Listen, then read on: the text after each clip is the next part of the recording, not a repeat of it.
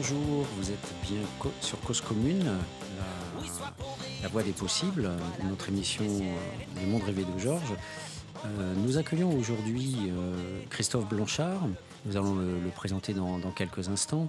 Mais d'ores et déjà, euh, on ne peut pas, dans une émission consacrée à la sociologie de la précarité, on ne peut pas ne pas évoquer le mouvement des Gilets jaunes même si effectivement euh, les sociologues, par définition, n'ont pas leur mot à dire sur l'immédiateté, sur le quotidien euh, du, temps présent, même s'il y a un labo euh, qui s'appelle les historiens du temps présent, mais c'est quand même une gageure, puisque de toute façon, ils parlent au moins d'épisodes qui ont lieu 30, 40, voire 50 ans plus tôt. Donc pour notre part, euh, voilà, les, sciences sociales sont très réticentes à, intervenir. À une époque, Edgar Morin avait essayé de, faire ça, et autour notamment d'une revue qui s'appelait euh, Argument, et qui euh, voilà, permettait d'avoir quand même des points de vue avec un, regard de sciences sociales sur l'actualité ou en prenant un, petit mois de, distance. Donc que peut-on dire quand on est finalement sans terrain? Quand on est sans enquête empirique, quand on est quasiment euh, sans données, qu'est-ce qu'on peut dire d'un mouvement social euh, voilà, donc j'ai bien sûr avec moi un, sociologue aussi de la précarité, euh, Christophe Blanchard, qui, dira, qui dira son petit mot sur, sur ça avant qu'on consacre l'émission à, à, ses recherches. Et nous avons aussi Olivier qui nous, nous formulera ses, propres opinions s'il si, a envie. Moi, je, je voudrais dire quelque chose qui me, qui me frappe en, en, écoutant ça, mais finalement de manière plus générale, en écoutant tous les, tous les mouvements sociaux. On observe quoi quand on, on, est sur euh, ce qu'on appelle le terrain et qu'on rencontre euh, beaucoup de populations précaires, des, des jeunes de cité, des, des, par exemple quelqu'un de mon labo euh, vient d'écrire un livre qui s'appelle ouvriers malgré nous euh, et qui retrace les conditions de travail à la RATP avec les, formes de, surmenage, euh, de précarisation, d'évaluation, les nouvelles mesures néolibérales de, pression sur le travail. Et il me semble que le, le PDG de Renault qui vient de se faire épingler euh, pour mauvaise conduite fiscale était un expert en la matière. Donc on a on a comme ça tout un ensemble de savoir-faire qui, tombe dessus et que Michel Pialou, euh, qui était entre guillemets pour aller vite le, lieutenant de Bourdieu sur les questions euh, des classes populaires, avait déjà largement documenté avec Christian Corouge et, toutes les nouvelles formes d'exploitation sur les chaînes de, Peugeot. Voilà, donc la précarité, en fait, euh, quelque part, pour le dire de manière un peu provocatrice, on, sait déjà tout pour aller vite. C'est-à-dire, on, sait que depuis une trentaine, voire une quarantaine d'années, euh, la classe euh, ouvrière est de plus en plus précarisée. On sait que l'État social recule. On sait qu'il y a des nouvelles formes d'exploitation qui sont liées à, des, des, évaluations permanentes et que ça touche pas que les ouvriers. Il y a un excellent bouquin euh, euh, d'une graphiste qui s'est retrouvée à Pôle emploi, et le bouquin s'appelle 183 jours dans la barbarie, où elle décrit les conditions de travail aussi euh, de la petite bourgeoisie, de l'encadrement social, qui, gère justement le sous-prolétariat, qui gère les chômeurs, et qui, qui, montre bien que non seulement on fait rien, il n'y a pas suffisamment de, de, personnel pour venir en aide aux chômeurs. Et ça, ça fait partie aussi d'une des dimensions pas mal évoquées dans La misère du monde de, Bourdieu et son équipe, qui, disait qu'en substance, on, affaiblit l'État social, mais on demande une sorte de surmenage et de, de survolontariat des intermédiaires sociaux qui n'ont pas les moyens, mais qui doivent payer de leur personne pour, malgré tout, euh, assumer leurs tâches. Et parmi les Gilets jaunes, justement, il y avait une, interview sur, euh, sur Ouest France euh, d'une de ces personnes de Pôle emploi. Et à l'heure actuelle, il y a une grève, une intersyndicale qui appelée à une grève aussi des personnels de Pôle emploi, comme il y a euh, aussi des intersyndicales du SAMU social, parce qu'il y a aussi de la précarité chez les gens du SAMU social qui sont aussi exploités par cette instance dite humanitaire. Voilà, on a, on a donc et la classe populaire, les classes populaires et la petite bourgeoisie aussi surmenée. Euh, et, ça, se, voit aussi dans l'enseignement. Voilà, euh, je pense notamment aux, travaux euh, de Frédéric Charles, notamment sur les évaluations des, instituteurs, qui aujourd'hui doivent même évaluer les performances sportives de leurs élèves. C'est pour vous dire que ce, ce, schéma-là, effectivement, de la managérialisation euh, de, des activités ne concerne pas que le secteur privé, mais le secteur public. Donc, bref, on a quand même tous les éléments pour dire que les gens souffrent, qu'ils sont encore plus sous pression par les exigences du néolibéralisme et, d'un capitalisme beaucoup plus, entre guillemets, rationalisé, avec toutes les technologies qui sont au service de cette exploitation. Et, là, d'un seul coup, et c'est là l'étonnement par rapport aux Gilets jaunes, tout se passe comme si on avait affaire à des martiens qui venaient sur Terre. Les journalistes, d'un seul coup, euh, les hommes politiques, tout le monde se dit mais qu'est-ce qui se passe? Euh, Ah, il y a des gens qui souffrent, il y a des gens qui euh, sont en difficulté pour payer leur fin de mois ou pour payer l'essence. Ou... Et puis, bien sûr, par enchaînement, on a voilà, les, les, les, parents qui ont des enfants handicapés et qui ne trouvent pas de place, ou les crèches. Et puis on découvre aussi, pareil, les, manques euh, dans l'enseignement, les, classes fermées, avec bien sûr tout le, brouillage et les effets d'annonce euh, des gouvernements euh, autour du fait qu'on va créer des postes alors qu'en fait il n'en est rien. Voilà, donc, mais la première vision du sociologue, finalement, c'est la non-vision. C'est-à-dire, qu'est-ce qui fait, quelles sont les conditions sociales de l'invisibilité? Qu'est-ce qui permet d'expliquer qu'alors qu'on a tout sous la main, on a des rapports de l'INSEE, on a des enquêtes de sociologues, on a des, bons reportages de journalistes, euh, en veux-tu, en voilà, on a tout ce qu'il faut sous la main pour dire, voilà, on est dans un espace effectivement mondialement protégé par rapport au reste du monde, on avait fait une émission sur les bidonvilles et, on avait vu à quel point le reste du monde est, un concentré urbain de, bidonvilles. Euh, on n'a pas ça, effectivement, dans notre espace protégé d'Occident et d'Europe, mais malgré tout, on a quand même euh, euh, à la fois un système de, relégation et de pauvreté et en même temps de, une certaine forme d'acharnement et de, et d'exploitation des, aussi bien des, couches populaires existantes. Euh, je pense à l'agroalimentaire, qui est la première zone de, travail maintenant à la chaîne, et, euh, aussi euh, toutes les petites professions, même les commerciaux dans l'immobilier, etc., qui, qui, doivent effectivement travailler, gérer à la pièce en fonction des résultats. Donc, qu'est-ce qui fait Qu'est-ce qui fait Comment expliquer Comment rendre compte du fait qu'il n'y a pas un lien entre cette information qui existe partout dans une société dite surinformée et euh, le fait qu'on on fait semblant, ou alors euh, les élites font semblant, de euh, découvrir ce qu'elles produisent. Voilà. Donc je pense qu'une des nouvelles formes de l'idéologie dominante qui a étudié, c'est l'art de faire croire qu'on ne sait pas, ou, ou, là, ou, ou si c'est pas l'art, en tout cas, c'est comment expliquer l'ignorance et la bêtise des élites alors qu'elles produisent elles-mêmes des rapports et qu'elles commanditent des rapports et des expertises et des recherches sociologiques. Donc, est-ce qu'on est face un effet de brouillage, un art de dissimulation de quelque chose qu'on connaît, ou bien a-t-on vraiment euh, affaire à des, à des gens stupides, à des élites véritablement ignares, euh, qui préfèrent les petits fours euh, des ministères et, et, les parties fines qui peuvent s'organiser, euh, plutôt que de lire les rapports qu'on produit pour, euh, pour elles, euh, puisque souvent, comme on dit, elles cartonnent et elles restent dans des bureaux sans que personne ne les lise et, ne les utilise. Voilà, ça c'est une question. Sincèrement, il faudrait une enquête à l'intérieur de la noblesse d'État pour, pour savoir comment est diffusée l'information. Mais du coup, on a ces gilets jaunes qui, qui, qui arrivent et on a là voilà, des reportages multiples sur toutes les formes de de précarité. Voilà. Donc je ne sais pas si ce premier, voilà, premier aspect, cette première dimension euh, suscite euh, débat parmi mes, amis autour de la table. Mais en tout cas, Christophe, est-ce que tu... Alors, bonjour à toutes et à tous. Euh, alors, effectivement, on est en, pleine semaine de, de mobilisation assez jaune, de couleur jaune, disons. C'est assez c'est assez cocasse parce que c'est vrai qu'on n'imagine pas immédiatement qu'une mobilisation passe par des, sorte de, standard comme ça, de dress code euh, de la, de la révolte. Mais finalement, on avait eu les bonnets rouges euh, il y a quelques années.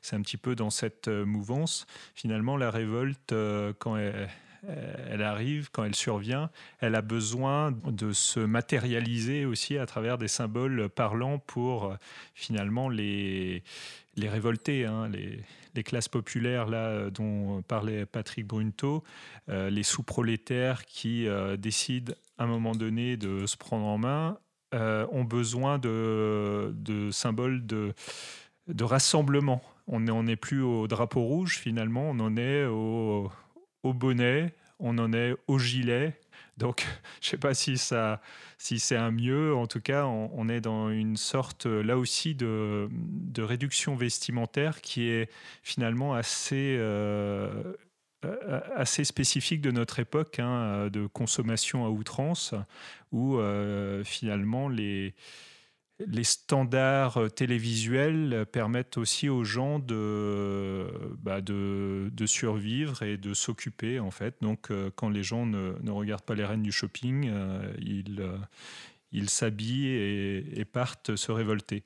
Mais pour euh, rebondir sur ce que Patrick Brunto euh, vient de dire, je dirais qu'actuellement, évidemment, cette euh, manifestation d'humeur très peu maîtrisée à, la base par le gouvernement que sont les gilets jaunes est une expression latente d'un mécontentement qui, qui dure quand même depuis plusieurs années.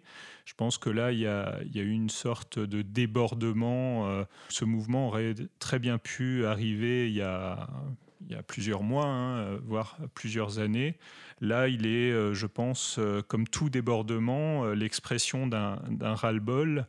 Il est difficile pour le sociologue, à mon avis, de commenter effectivement à chaud et en direct ce qui, ce qui se passe, hein, parce que on laisse ça plutôt aux experts, aux pseudo-experts euh, des, plateaux télé qui ont toujours un avis euh, sur tout, euh, sur les chaînes d'information en continu. Je pense que le, défi et le propre du sociologue, c'est de réussir à, prendre un petit peu de hauteur et à, prendre le temps de la réflexion parce qu'autrement, il ne fait que alimenter le, système en fait du commentaire.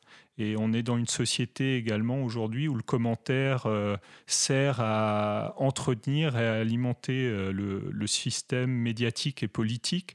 Et on l'a bien vu justement lors de, de, cette première journée de mobilisation des Gilets jaunes, où par exemple une chaîne comme BFM TV ou CNews détachait des journalistes, alors je ne sais pas si on peut appeler ça des journalistes, ils le sont certainement, mais qui suivaient des groupes de personnes euh, comme ça, ou des groupes de CRS dans les rues. C'était assez cocasse, c'est-à-dire dans un non-stop permanent de 7 h du matin à 23 h. Donc il y avait étions-nous dans l'information ou étions-nous dans euh, une sorte euh, d'attente angoissée de, du fait divers à venir il y avait en fait, euh, c'est tellement parfois vide que euh, on se pose la question en fait. Et je pense que c'est tout ça contribue à une sorte euh, de mise en scène globale. On est au théâtre en fait. On est au théâtre et je crois réellement que ça arrange en fait les politiques. Moi, je, suis persuadé, c'est une hypothèse qu'il faudra vérifier dans quelques mois, mais je pense en réalité que même s'ils ont été un peu surpris de, encore une fois, de ce mouvement, je suis persuadé que les politiques euh, et le gouvernement n'est pas tellement perturbé par ce qui se joue actuellement. Je crois réellement que dans la gestion euh, qu'ils ont de la crise, ils attendent le débordement ou les débordements dans une sorte d'analyse qu'ils feront en disant, vous voyez bien, quand les pauvres, quand les beaufs se mobilisent, ça crée des incidents. Il y a déjà eu euh, malheureusement un mort euh, durant euh, ce mouvement. Et je pense que peut-être la réalité va leur donner raison parce que quand on entend les, différents ministres qui se succèdent sur les plateaux télé ou à la radio avec des éléments de langage assez condescendants euh, vis-à-vis de ce qui se passe, on est vraiment dans quelque chose de l'ordre de la, de la condescendance sociale, là encore, entre les élites qui auraient tout compris, mais il faut bien que le petit peuple s'exprime, etc., avec euh, ces formules euh, qui sont euh, proposées par les communicants qui disent en permanence on a bien compris le message, on a bien compris le message. Toutefois, on va continuer notre politique, mais on a bien compris le message. Et euh, il y a quelque chose d'assez méprisant, euh, je trouve, euh, dans cette attitude. Mais il faut, à mon avis, que le gouvernement se méfie malgré tout, parce que finalement, les gilets jaunes contemporains, c'est un petit peu... quelle était leur leur volonté première, c'était de protester contre l'augmentation de l'essence, du gasoil, Finalement, on était au Moyen Âge, ces gens peut-être auraient protesté contre l'augmentation de la gabelle. Donc on est dans une sorte de jacquerie moderne et comme toute jacquerie, on sait, on sait quand elle débute mais on ne sait pas exactement euh, comment elles finissent ou comment elles débordent. Donc, euh, si j'étais au gouvernement euh, à l'heure actuelle ou si je faisais partie de, des experts et de l'élite gouvernementale, je prendrais quand même quelques précautions et je me méfierais de la suite euh, à donner. Du retour du bâton. Euh, il y a quand même une dimension où là, je vais interroger euh, Olivier, malgré tout, parce qu'il y a une dimension qui renvoie tout de suite aux médias, et ça, c'est quand même intéressant par rapport à la jacquerie médiévale. En fait, le problème de la circulation de l'information, de la communication, pour parler de cette mobilisation, c'est vrai que à, l'époque, les moyens de transport, c'était 24 heures, c'était le trajet d'un cheval. Euh, en termes de postes, grosso modo, sur une centaine de kilomètres. Et hum, aujourd'hui, avec les, technologies modernes, eh bien, euh, on peut parler au monde entier euh, avec Internet. Et donc, une femme citoyenne ordinaire, en, très peu de clics et en très peu de, finalement de, mobilisation, hein, juste un ordinateur et puis des, réseaux en cascade, elle, se retrouve à faire un mouvement social. C'est quand même hallucinant, quand même, cette modernité. Et ça me fait penser à une chose, c'est la dimension magique des médias. Alors, qu'est-ce que j'entends par là? J'entends par là que si euh, on est dans un séminaire, on est en fac, et puis euh, voilà, on est tous les trois sociologues là, on, cause, et puis on déborde un peu, on va dire euh, tel préfet, espèce de, de saligo, bon, on, va être entre l'analyse et puis un petit peu le, bon il va rien se passer parce qu'on est dans la fac et on est totalement isolé et les pouvoirs savent que les excités du bocal de l'université ne sont pas dangereux. Par contre si on dit la même chose là à cause commune si je dis tel préfet espèce de, pourriture comme un militant gilet jaune l'a dit et il est poursuivi par, le, par un préfet euh, il a été mis en garde à vue. Un autre élu, un maire, a été soi-disant insulté et pareil, diffamation. Euh, donc il y a un effet magique de la parole qui est donnée sur la technologie moderne. Voilà, cette parole qui est divulguée autrement que sous la forme orale de la simple puissance de la voix euh, qui se donne dans, un, dans une, euh, une audience limitée. Cette voix-là, à la radio, à la télé, cette voix captée par un journaliste n'a pas du tout la même portée. Le mec, il parlait par la radio, il parlait dans la rue, mais c'est un journaliste qui l'a capté. Donc la parole captée, pour les élites, c'est une parole beaucoup plus dangereuse qu'une parole enfermée dans un bocal, enfermée dans un bâtiment. Et là, je pense qu'il y a une véritable réflexion à avoir parce que aussi bien la parole peut être hyper performative, c'est le cas de cette bonne femme là qui a euh, incroyablement euh, produit ce mouvement social, et avec son coup de colère d'ailleurs euh, euh, très jacquerie, très, très basiste, euh, quand elle dit commence par vendre ta vaisselle à l'Élysée, etc. C'est une très bonne touche. Elle a, elle a un côté populiste qui permet justement de. mais j'aime pas trop l'expression populiste, mais en tout cas dans le bon sens du terme, là, c'est-à-dire ce qui fait sens pour le peuple, c'est-à-dire effectivement, on sait que vous vous régalez dans les ministères. Et ils ont raison. Ils ont raison. Il y a effectivement des des chefs restaurateurs ou des maîtres d'hôtel, enfin des gars qui font la cuisine dans les ministères, et c'est pas payé sur les chéquiers personnels des ministres. Ils, régalent la, galerie. Et, c'était un, professeur de médecine qui, euh, qui était le père d'un copain euh, qui connaissait Savary, et quand il allait le voir au ministère, Savary sortait son chéquier personnel. Voilà, c'était l'éthos protestant, et donc euh, le mec il disait non, non, là c'est à titre personnel que je t'invite, mais c'est un sur un milliard des ministres comme ça. La plupart, effectivement, comme disait Mitterrand, depuis l'âge de 25 ans, je n'ai jamais fait la cuisine moi-même. Voilà. Donc cette femme, quand elle commence à parler de la vaisselle de l'Élysée, derrière nous, on sait qu'en sociologie, ça porte ses fruits. On sait que ça touche les habitus des gens parce que effectivement, elle va être diffractée en millions de petites sonorités dans les oreilles des gens dispersés. Et, euh, et c'est là où le média, soit intrinsèquement par la la force de diffusion de l'information, soit par le, contenu du message, c'est-à-dire enfin une femme qui sera isolée dans sa cuisine ou dans son salon, elle va dire vendez votre vaisselle à l'Élysée. Eh ben, si nous on le dit isolé, ça n'aura aucun impact. Mais là, la forme et le fond coagulent et font un performatif particulièrement intéressant. Et ce, qui fait même l'efficacité du message va faire aussi sa, contre-efficace. C'est-à-dire que les élites sont pas bêtes et elles, vont attaquer et elles vont dire si jamais il y a le moindre débordement au niveau sémantique, on attaque et on mord. D'où le nombre de diffamations extraordinaires qui, existent avec les médias et qu'on n'a quasiment jamais dans l'espace purement oral des séminaires, et alors même qu'il y a souvent beaucoup d'emportements de, et on se moque des élites, des gouvernements, etc. Donc voilà, ça, par rapport à ça, je ne sais pas si effectivement, toi, sur cet aspect vraiment spécifique des médias, euh, euh, tu as quelque chose à analyser? Pas particulièrement. Euh, par contre, euh, juste deux choses. Tu parlais de, de, de, médias, de moyens modernes, etc. Mais euh, là, on s'exprime sur une radio FM. c'est loin d'être moderne en réalité. donc ça, c'était juste une, une parenthèse. non, ce qu'on observe avec notamment la, la, possibilité de résonance qu'offrent les réseaux sociaux aujourd'hui, le fait que euh, chacun peut devenir média en fait. Et euh, en fonction du contexte, en fonction de l'écho que, et c'est là qu'il faudrait analyser en fait, qu'est-ce qui à un moment donné va faire qu'un message sur un réseau social quel qu'il soit ou sur n'importe quel médium va à un moment donné devenir affaire publique en fait. Et ça c'est quelque chose qu'on observe comme quelque chose de très contemporain, mais dont on n'a pas encore, je pense, euh, bien saisi euh, tous les mécanismes. Euh, parce que entre N millions de tweets qui vont être diffusés simplement sur la France en une journée, qu'est-ce qui va faire qu'un tweet va subitement euh, devenir résonance, euh, va subitement faire que les médias de masse vont s'intéresser au sujet. Là, il y, a vraiment matière à, interroger les, processus et, les mécanismes. À côté de ça, bah, tu vas avoir plein de gens qui vont parler dans le désert sur les mêmes réseaux.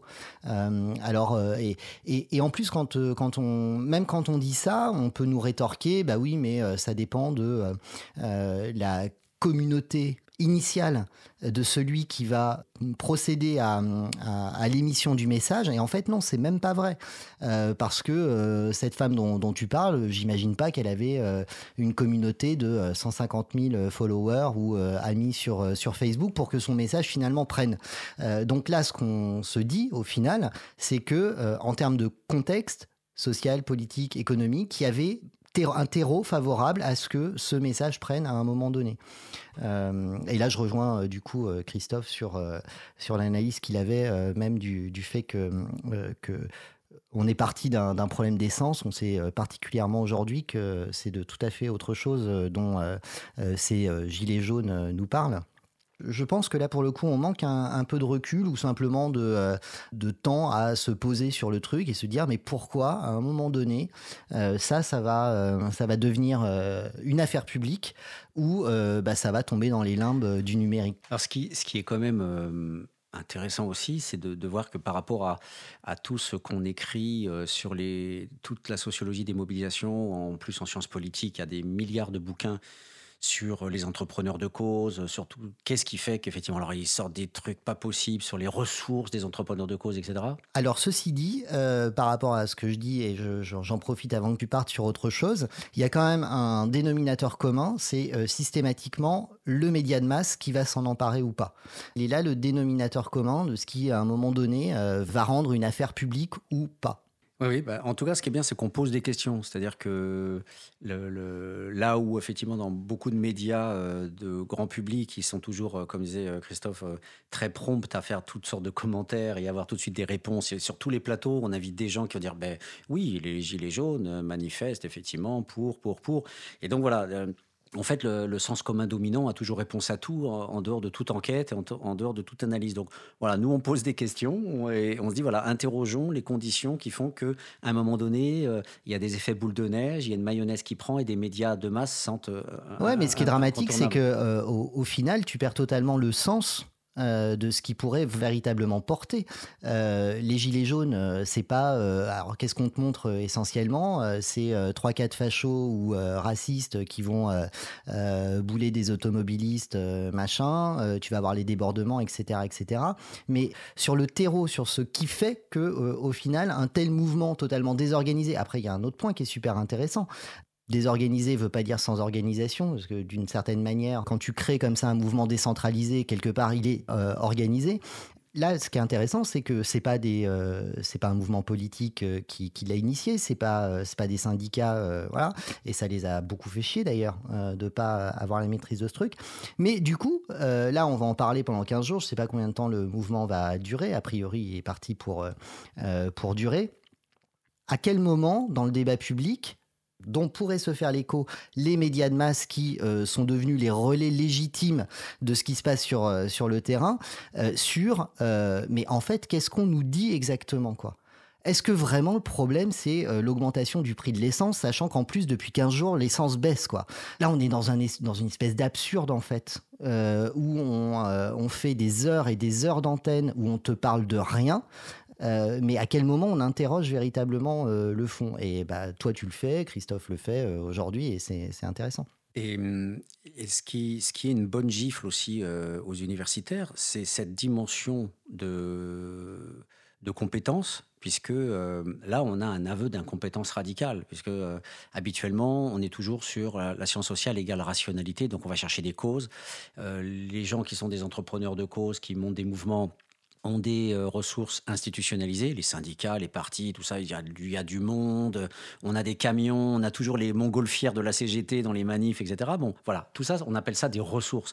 Donc, soit ces ressources sont, soit elles sont attachées à la personne, par exemple, on a fait l'école, on a des beaux diplômes, on sait bien parler, donc du coup, voilà, on va avoir plus de possibilités d'avoir euh, le cran de prendre la parole et puis d'aller... Euh, d'aller voir, euh, voilà, comme euh, nos, nos, révolutionnaires à l'époque, il fallait qu'ils aient de la voix et pas les cordes vocales abîmées parce qu'ils parlaient sans micro dans les, sur les places publiques et, et c'était effectivement euh, difficile. Donc on a, on a là un aveu d'incompétence aussi de la, la science. On, on, ne sait pas comment ce type de mobilisation est possible compte tenu de tout ce qu'on raconte déjà euh, c'est toujours tributaire de ressources. Voilà. Donc là, je trouve que c'est un bel événement et c'est à rapprocher des Don Quichotte, parce que là, on a une mère. Alors ça, c'est le modèle parfait des journalistes. La, la, la, mère de ménage, enfin le ménage, hein, la femme de ménage, mais c'est pas la, c'est la, mère, la bonne mère de foyer de 50 ans. Voilà, la bonne mère de, euh, c'est une femme et elle, a ça à peu près la cinquantaine. Et, donc là, on a le, dans les écoles de journalisme, effectivement, il faut toujours aller voir un petit peu ce, type de, un peu de personnage, un peu euh, voilà, moyen, un peu soporifique, euh, qui n'aurait pas d'idées parce que ce sont des femmes, elles sont dans les sphères privées, alors que c'est les hommes qui parlent. Là, on a une femme qui parle. En plus, elle attaque l'État directement, alors que traditionnellement, euh, on dit que les femmes sont plutôt conservatrices, qu'elles sont plutôt alignées quand même sur, euh, sur le pouvoir, euh, statistiquement parlant, par rapport aux hommes, etc. Et là, on a encore des contre-exemples qui, qui, sont en cascade et qui interrogent une fois de plus, outre les, les, médias, outre donc le, profil genré, le fait qu'elle n'avait pas de ressources, le fait qu'elle elle, voilà, elle n'avait elle avait pas de formation politique, etc. Donc on, on est comme avec les Don Quichotte, un type intermittent du spectacle et qui euh, vont tous les deux passer par les médias. L'un va se balancer dans la Seine et dans le canal Saint-Martin, et les médias, il va appeler ses petits potes au départ, et puis ça va monter euh, très très vite en, boule de neige, euh, puisque le premier jour de la mobilisation, plein de journalistes vont venir dès le premier jour d'occupation du canal Saint-Martin. Et puis là, on a effectivement des médias qui suivent. Donc là, moi, je trouve que c'est intéressant en termes de sociologie des médias aussi, de suivre à partir, on va dire, de la ressource zéro, il n'y a rien, et de voir comment les médias produisent eux-mêmes, finalement, quelque part. Euh, euh, voilà, alors pas n'importe quel média, n'importe quel type de diffusion. Il y a effectivement différentes filières, mais en tout cas, je trouve que, à titre d'hypothèse, ça, mérite d'être d'être soulevé. Et l'autre l'autre chose, c'était pour rebondir sur ce que Christophe avait dit. Euh, ce qui est intéressant dans tout ce qu'on entend aussi et qui mériterait une enquête cette fois-ci sur la manière dont c'est repris par les par les élites, au-delà du mouvement lui-même, et comment les technocrates, les journalistes, les hommes politiques qui sont conviés sur le plateau, euh, beaucoup plus que les gilets jaunes d'ailleurs, qui restent confinés de l'autre côté du micro ou de la caméra sur le terrain, mais qui viennent rarement sur les plateaux. Euh, c'est toujours les mêmes, euh, les mêmes technocrates, les mêmes bourgeois, les mêmes élites qui, qui accaparent et qui monopolisent. Voilà, on a quoi? Finalement, on a une réduction toujours du peuple, toujours sur le même modèle de, de la jacquerie, la réduction du peuple à la colère. C'est-à-dire qu'il y a toujours cette opposition classique bourgeois-prolétaire entre le rationnel et l'irrationnel, entre celui qui parle analytiquement et celui qui est confiné à l'émotionnel, à la colère, à la souffrance. Et on a là tous les hommes politiques avec des, grosses boules de graisse sous la gorge, avec des gros ventres, avec leur bonne cravate et puis leur, leur, leur suffisance et leur arrogance, qui viennent nous dire, bon, écoutez, oui, j'ai compris la colère, j'ai compris la souffrance de ce peuple, effectivement, il a le droit de, témoigner, voilà, il a le droit de témoigner, mais après il ferme sa gueule. Et ça, c'est super intéressant de voir cette dichotomie classique qui nous renvoie une fois de plus aux classes sociales. Je tiens à m'excuser auprès de Serge Pogam qui n'aime vraiment pas les classes sociales et qui euh, dit tout le temps qu'elles sont substantialisées. Donc mille pardons euh, Serge euh, par rapport à ça. J'espère que tu viendras un jour nous expliquer sur le plateau pourquoi les classes sociales et comment surtout les classes sociales n'existent pas au-delà de ton cher Simmel. Mais voilà, en tout cas elles sont là, pas seulement entre le, le bourgeois privé et le prolétaire du privé, mais aussi entre cette bourgeoisie d'État euh, qui se mélange dans les médias, parce qu'il y a des médias publics, des médias privés, et qui participe quand même grosso modo de cette vision commune qu'ont toutes les formes de bourgeoisie, qui consiste toujours à dire que euh, finalement euh, le peuple a droit d'avoir son carnaval, hein, mais il faut pas que ça dure. Voilà. Donc, comme le disait Christophe, à un moment donné, la stratégie du pouvoir, c'est le pourrissement.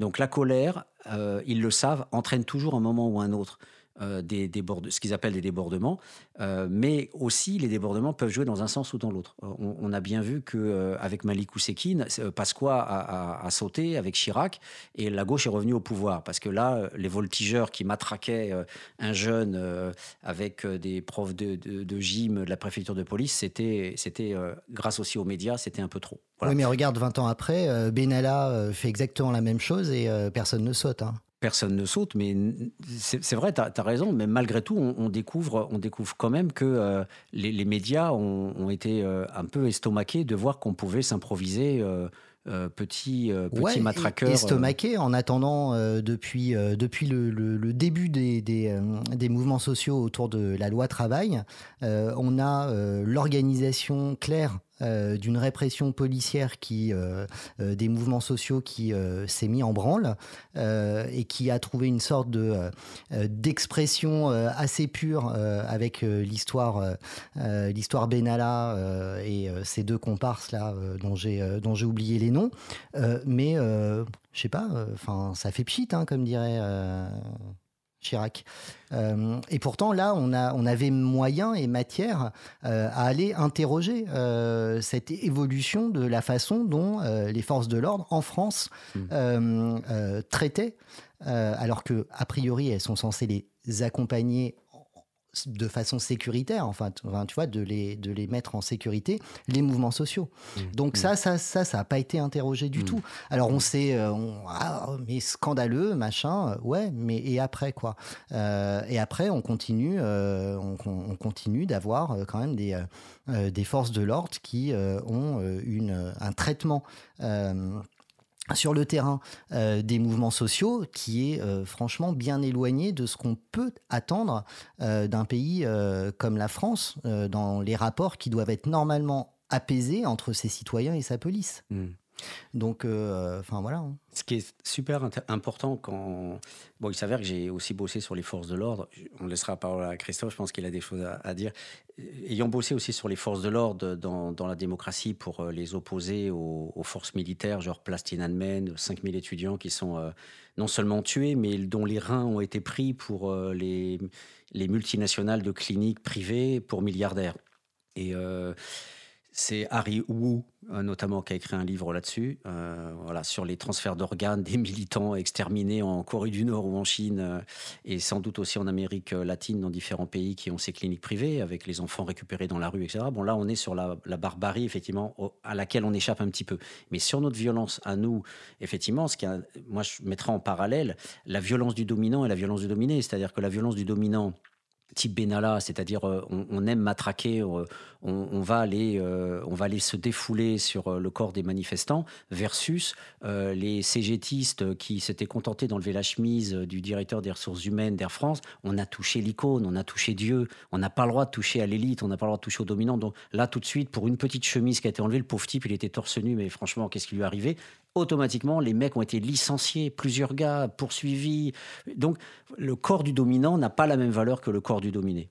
Alors, euh, juste, je me permets une parenthèse par rapport à ce que je disais euh, euh, de, de, l'action des forces de l'ordre dans le cadre des, des, mouvements sociaux. Il ne s'agit pas de faire un parallèle et de, d'être bêtement dramatisant par rapport à ce qui peut se passer dans des démocraties arabes et ce qui peut se passer, c'était de l'humour, et ce qui peut se passer en France. C'est juste ce que ça instille dans l'esprit des gens d'avertissement.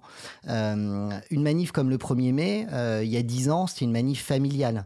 Euh, là, euh, le 1er mai, euh, bah, tu y vas pas parce que on t'a bien fait comprendre sur les deux dernières années de manifestation que quand tu vas manifester, en fait, tu es en rébellion et que quand tu te rebelles, bah, tu t'attends à t'en prendre sur la gueule. quand des gamins d'un lycée, dans le cadre d'un mouvement autour de la sélection à l'université, etc., euh, Parcoursup, euh, machin, euh, au printemps dernier, occupent leur truc et se retrouvent 48 heures en garde à vue, sans que les parents soient informés, etc., qu'est-ce qu'on leur dit? Euh, tu vois, qu'est-ce que qu'est-ce que tu leur donnes comme euh, comme message? Sinon, euh, bah, à l'avenir, tu fermeras ta gueule, quoi. Et donc, moi, c'est ça qui me qui, qui m'interroge. C'est pas tant la violence même de de trois abrutis place de la contre-escarpe. C'est pas c'est pas le sujet, mais c'est qu'est-ce que ça organise déjà en termes de en termes de police?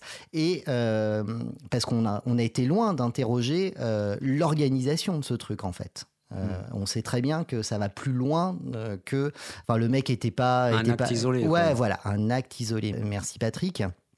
Donc là, on n'est pas, on n'est pas dans l'acte isolé en réalité, on est dans la création d'autre chose. Mais surtout, c'est euh, qu'est-ce que ça construit des citoyens de demain, quoi, mm. qui savent que bah, à partir du moment où ils vont avoir à protester sur, en fait, ce n'est plus légitime euh, de protester en, réalité. Hmm. Euh, et c'est euh, quand Colomb, encore ministre de l'Intérieur, exposait que bah, si les gens ne se prenaient pas en charge pour faire la police dans le cadre des manifestations, bah, il faudrait voir à remettre en cause le droit de manifester. Ça, il l'a dit, c'est public. Euh, et, personne, personne ne réagit à ça, en fait. Euh, donc, euh, donc voilà, moi, c'était, ça que je voulais, je voulais pointer, plus que. Et effectivement, après, il ne s'agit pas de faire un parallèle entre les violences policières ici ou Place Tahrir. mais, mais voilà, il y a, y a, quand même un, truc à, interroger sur ce qu'on, ce qu'on dit aux gens de leur légitimité à euh, euh, exprimer, euh, exprimer un mécontentement. Réaction de Christophe? Ah Non, je crois que ça a été assez dense et assez complet, mais ça montre encore que c'est un, chantier à venir pour les chercheurs que nous sommes, c'est-à-dire que, comme je l'ai dit tout à l'heure, là, on n'a que trois jours de recul sur un mouvement qui, qui commence à, poindre. Euh, je pense qu'effectivement, les chercheurs euh, seraient bien inspirés de, de s'y pencher assez rapidement pour suivre euh, au quotidien ce qui se, se passe, essayer de l'analyser et peut-être sortir ces analyses des, comme tu l'as dit Patrick, des, des petites...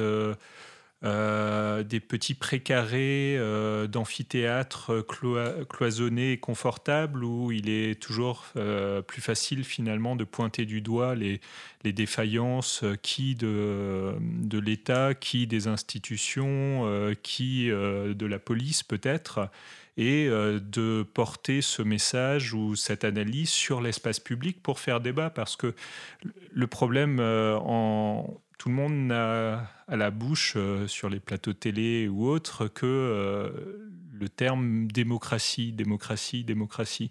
La démocratie, c'est amener le débat aussi sur l'espace public et euh, réellement mettre en, contradiction l'analyse des uns avec l'analyse des autres. Le savoir sort de, de ces joutes aussi argumentaires. le problème dans, dans les médias euh, à la télévision notamment actuellement, c'est qu'il y a une privatisation de toute façon de la parole qui devient la parole légitime avec toujours les mêmes experts, toujours les mêmes commentateurs, toujours les mêmes journalistes. Moi, depuis que je suis né, quasiment, euh, je vois euh, certaines figures qui déblatère, analyse, commente, etc. je ne veux pas sortir des noms là, je ne les connais pas, mais euh, Madame Chabot, enfin Madame Chabot, elle a quel âge euh, cette euh, dame elle, devrait être en EHPAD.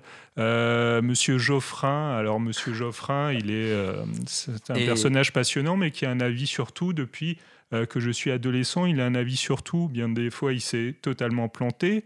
Euh, Monsieur Joffrin, il serait euh, à l'université, il serait pas, euh, il aurait pas de poste en fait parce qu'il dit tellement de conneries.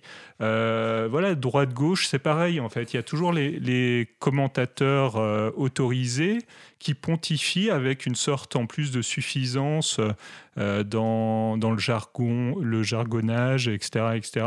Et je trouve effectivement que les universitaires qui eux aussi aiment au sein de l'université donner des leçons au, monde entier auraient un petit peu de, classe à sortir de leur précaré et à affirmer ce qu'ils sont, c'est-à-dire des intellectuels euh, et des analystes de la société, et de venir débattre et opposer un débat euh, de chercheurs scientifiques à des commentateurs, euh, comme je viens de les évoquer, parce que, autrement, il y a une privatisation globale du débat et ça ne fait pas de savoir ça. Le savoir doit déborder euh, des cadres euh, calfeutrés euh, de la télé autorisée. Je pense qu'on a réellement encore beaucoup de travail, nous, universitaires, pour, pour pouvoir se permettre justement de, de, travailler aussi sur des sujets importants comme euh, vous l'avez évoqué euh, l'un et l'autre, euh, mais en dehors du cadre de nos institutions.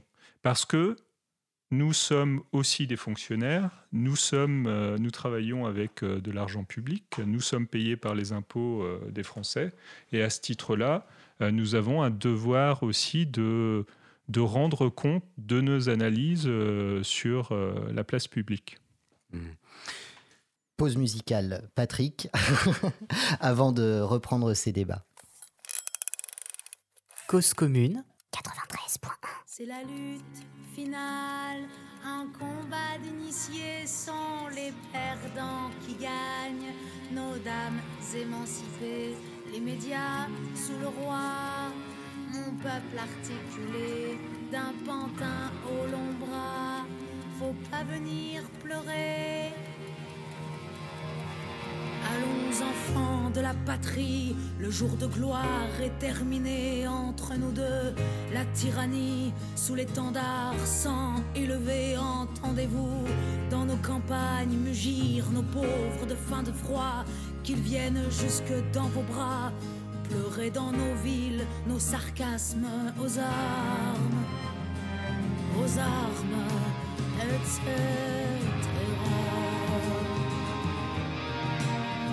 Que veut cette horde militaire de traîtres et de rois conjurés quand ils nous traînent, quand ils nous traitent de cons, de braves, de pauvres français quoi? Ces cohortes étrangères feraient la loi foyers quoi Nos flics soldats mercenaires alors qu'on est tous étrangers aux armes, aux armes,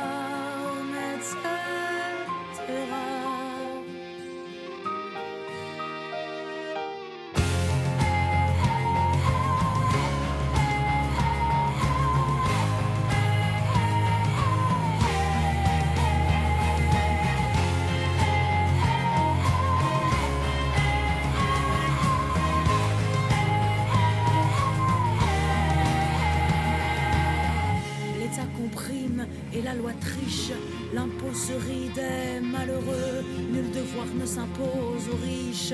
Le droit du pauvre est un mot creux, des preuves qui se ramassent à l'appel.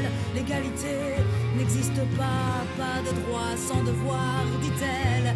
Égaux à la naissance, parfois,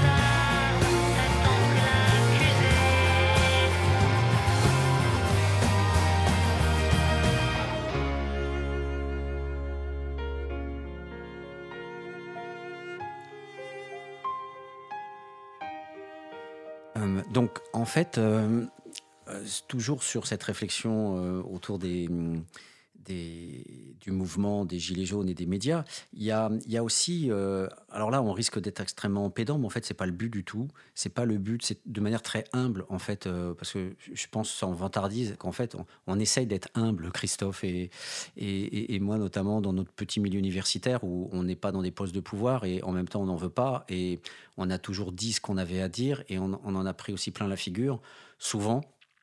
Et, tant mieux parce qu'on a gardé une liberté de parole. Euh, et cette liberté de parole, c'est un bien parmi les plus précieux qui puisse exister. Voilà. Donc en fait, on est dans le partage. Nous, on veut partager aussi les analyses qu'on a et on veut pas avoir de, de, de comment dire, de paroles, euh, de langage de bois euh, qu'ont souvent les universitaires. Et donc la science parfois est, un masque aussi pour se cacher derrière finalement une renonciation, derrière une, volonté de ne pas dire ou d'en dire trop, afin de ne pas briser une carrière ou de ne pas casser un certain nombre de réseaux sociaux qu'on a avec des gens. Et donc, euh, à partir de là, effectivement, on se, on se protège en faisant croire que c'est au nom de la neutralité de la science et puis que tous ceux qui iraient trop loin dans l'analyse critique, eh bien, euh, il y a un mot il y, a, des expressions qu'affectionnent les universitaires, c'est euh, voilà la, logique du ressentiment. Voilà, on serait nous dans la logique du ressentiment parce qu'on n'aurait pas fait carrière, on n'aurait pas de poste, on serait dans la logique du ressentiment.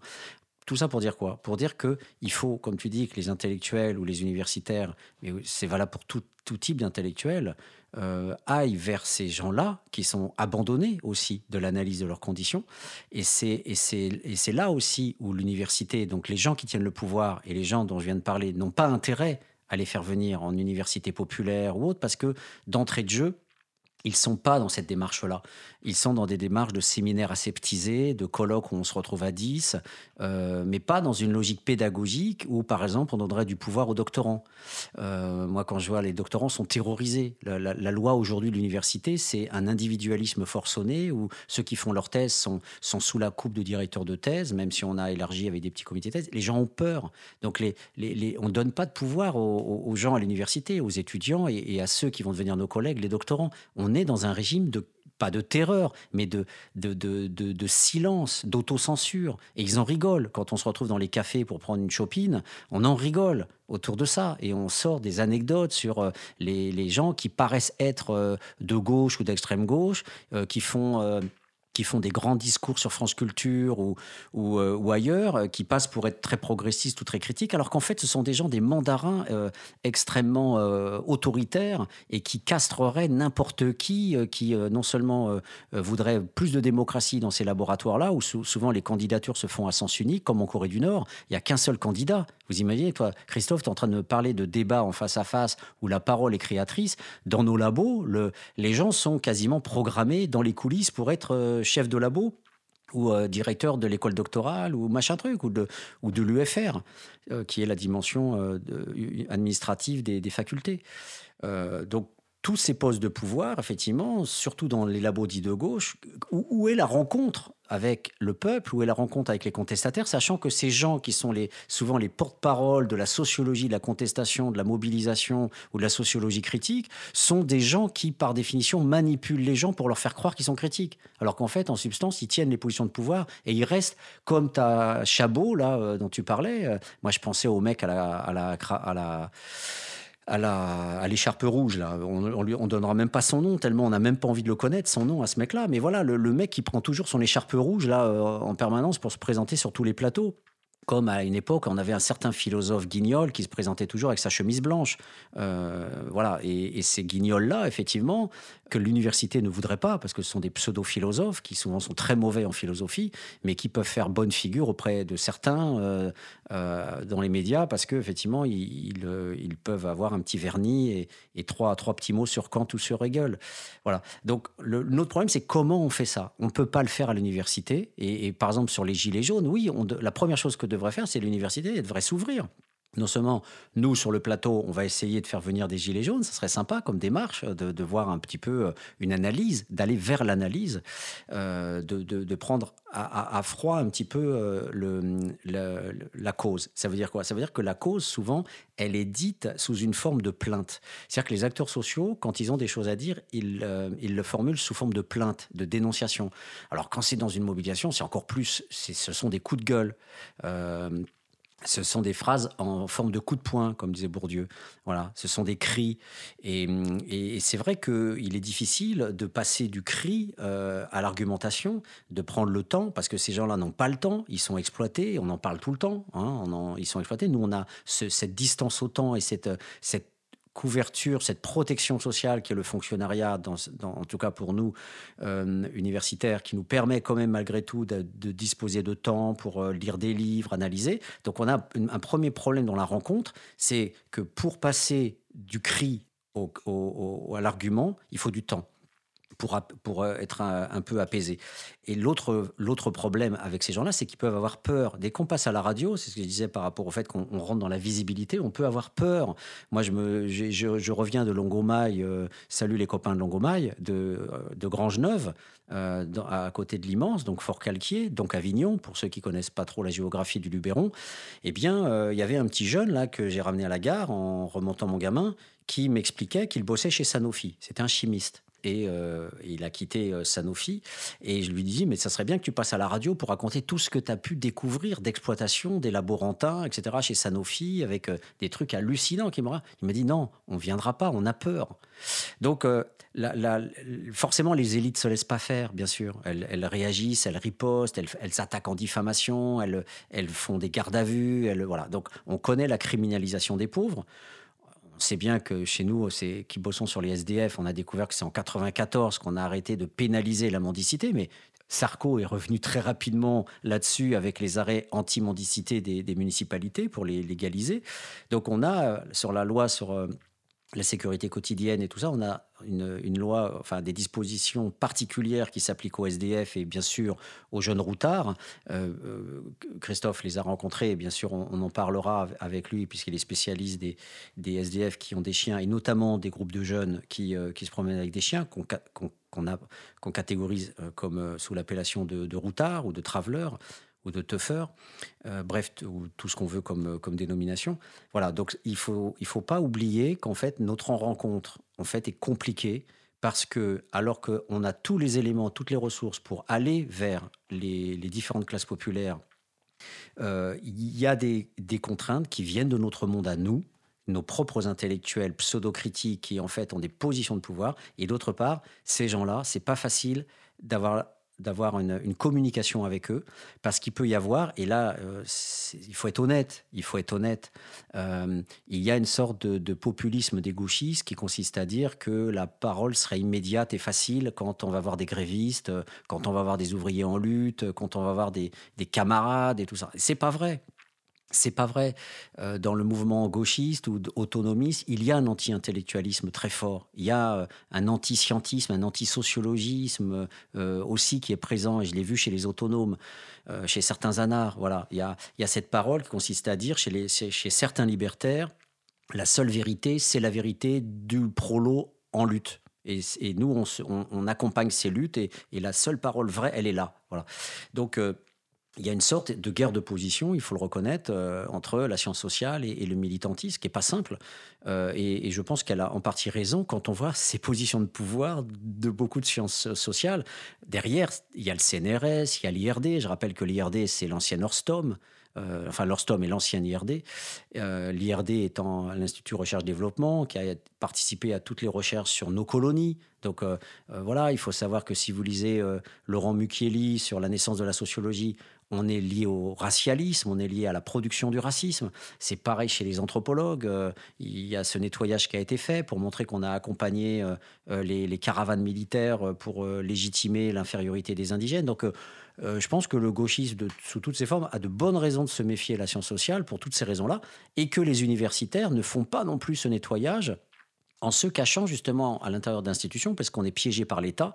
Et donc, comme en plus Bourdieu disait, ne profitez pas de votre place pour faire le petit prophète de chair, hein, en reprenant une formule de Weber, eh bien du coup, euh, on a aussi euh, Papa Bourdieu qui nous dit surtout, euh, vous mouillez pas les cocos, ne mélangez pas votre place de fonctionnaire. Mais lui, il l'a fait en 95 quand il était du côté de tout le mouvement social contre la, remise en cause des retraites dans cette grande lutte sociale. Il y était auprès des, des, chômeurs et des, des ouvriers Bourdieu. Donc à un moment donné, il faut, faut, faut, arrêter quoi d'avoir les deux discours. Voilà.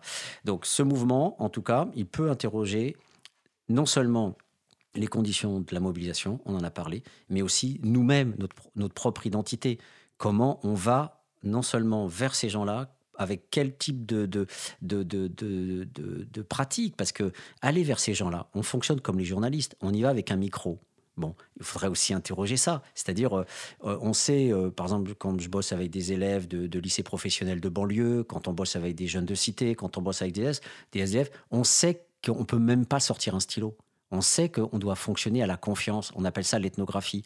on passe des mois avec eux et, bien sûr, dans ces émissions, Les Mondes rêvés de Georges, on, on en reparlera de l'ethnographie et de ces méthodes un peu plus humaines pour prendre le temps d'être avec les gens sans sortir le stylo. Et là aussi, Christophe, tu sais de quoi je parle et, tu l'as vécu toi-même. Donc, comment on va vers tous ces gens-là, sachant qu'on a aussi des outils qui sont des outils de pouvoir? La caméra, l'appareil photo, euh, ce sont des outils d'objectivation. C'est des outils où nous, on tient le stylo et l'autre euh, serait en face. Donc c'est très violent. Les outils de la science sociale, comme du journalisme, sont aussi des outils violents. Donc euh, il y a toute une réflexion à faire aussi sur les dispositifs de communication qu'on utilise.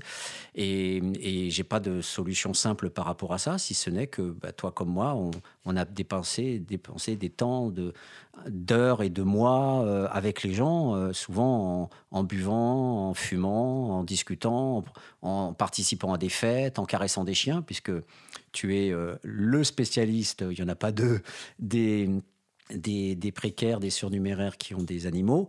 Euh, et voilà, donc ce rapport humain, effectivement, il, traverse aussi cette question de la mobilisation. Euh, je pense que les Gilets jaunes nous ont permis justement d'explorer différentes facettes dans l'analyse du phénomène et aussi dans une réflexion, comme tu l'as dit, sur les méthodologies euh, des universitaires. Et pour peut-être conclure cette émission, je voudrais insister sur un des points que tu as évoqué là dans ta dernière intervention, qui est celle du temps en fait. Méthodologiquement, le temps finalement euh, est une ressource euh, du chercheur en sciences humaines et sociales. Euh, c'est peut-être ça qui fait la grosse différence entre le commentateur de plateau les pseudo-experts euh, euh, et le chercheur universitaire qui dispose potentiellement de son, ce temps pour aller plusieurs fois à la rencontre de son interlocuteur. Évidemment, il n'est pas facile pour une personne euh, sur l'espace public qui, revendique, dans le cas d'une manifestation ponctuelle comme les Gilets jaunes, euh, de s'exprimer effectivement euh, et d'avoir une analyse. Elle est dans le cri, elle est dans la revendication, comme tu l'as évoqué.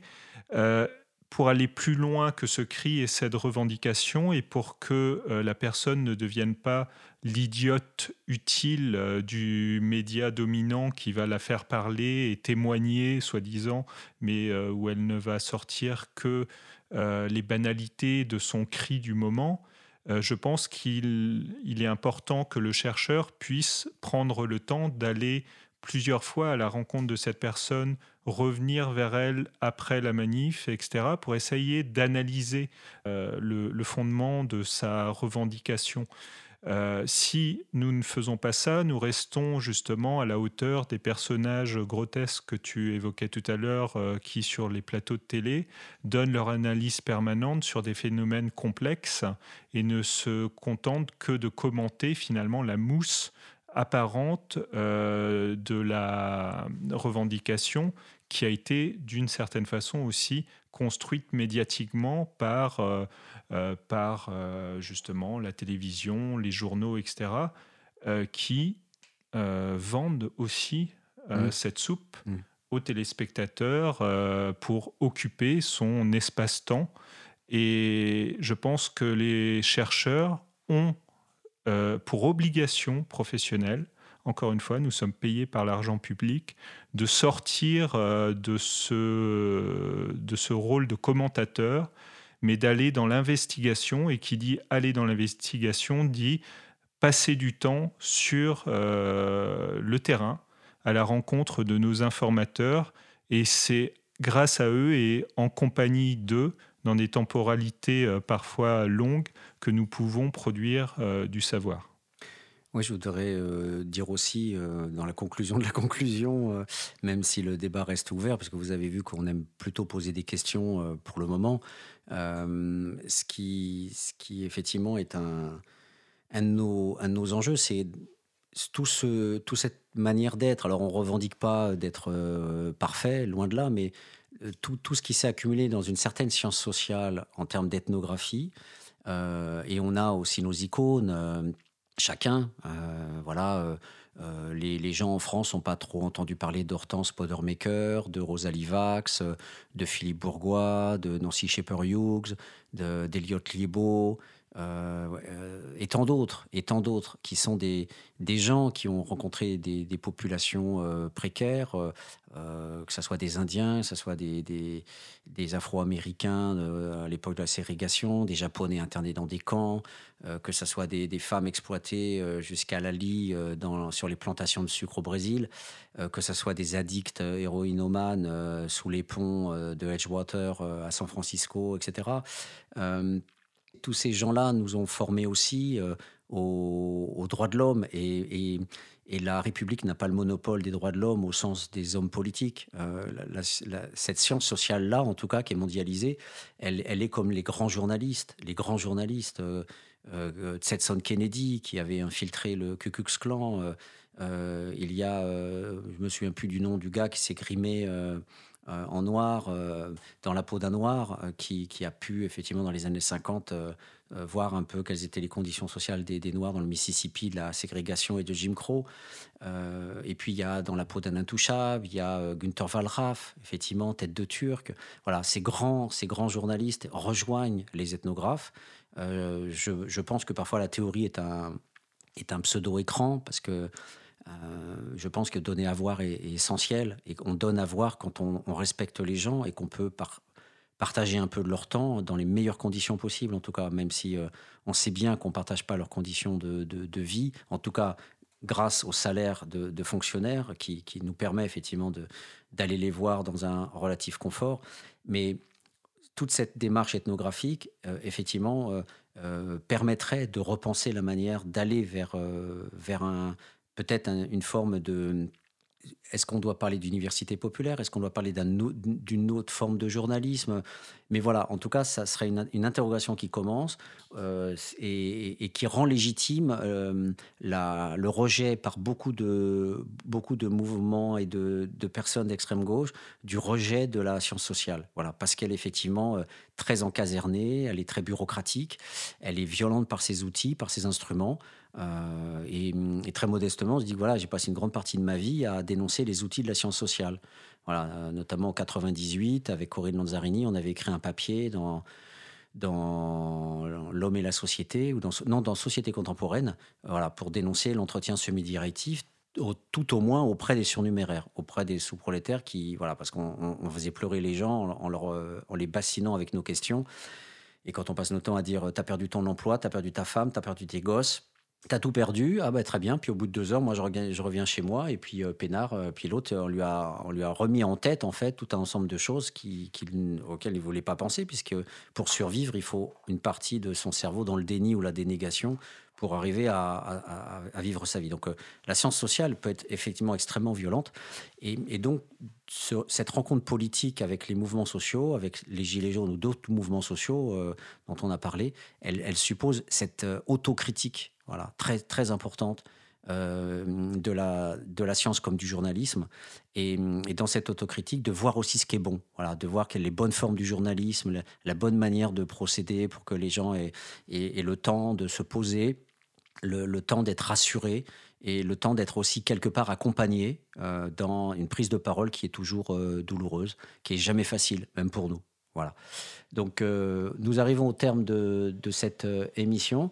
Merci à Olivier et à Christophe euh, d'être venus pour euh, commenter euh, comme on peut, en tout cas moins commenter que réfléchir et questionner ce mouvement social. nous vous donnons rendez-vous la semaine prochaine pour une autre émission des Mondes de Georges. Merci.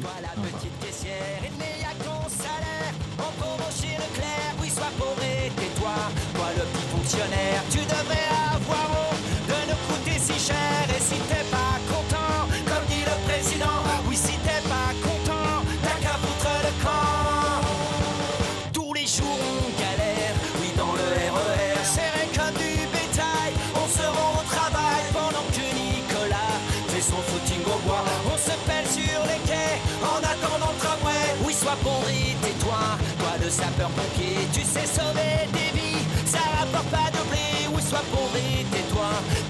cheminot,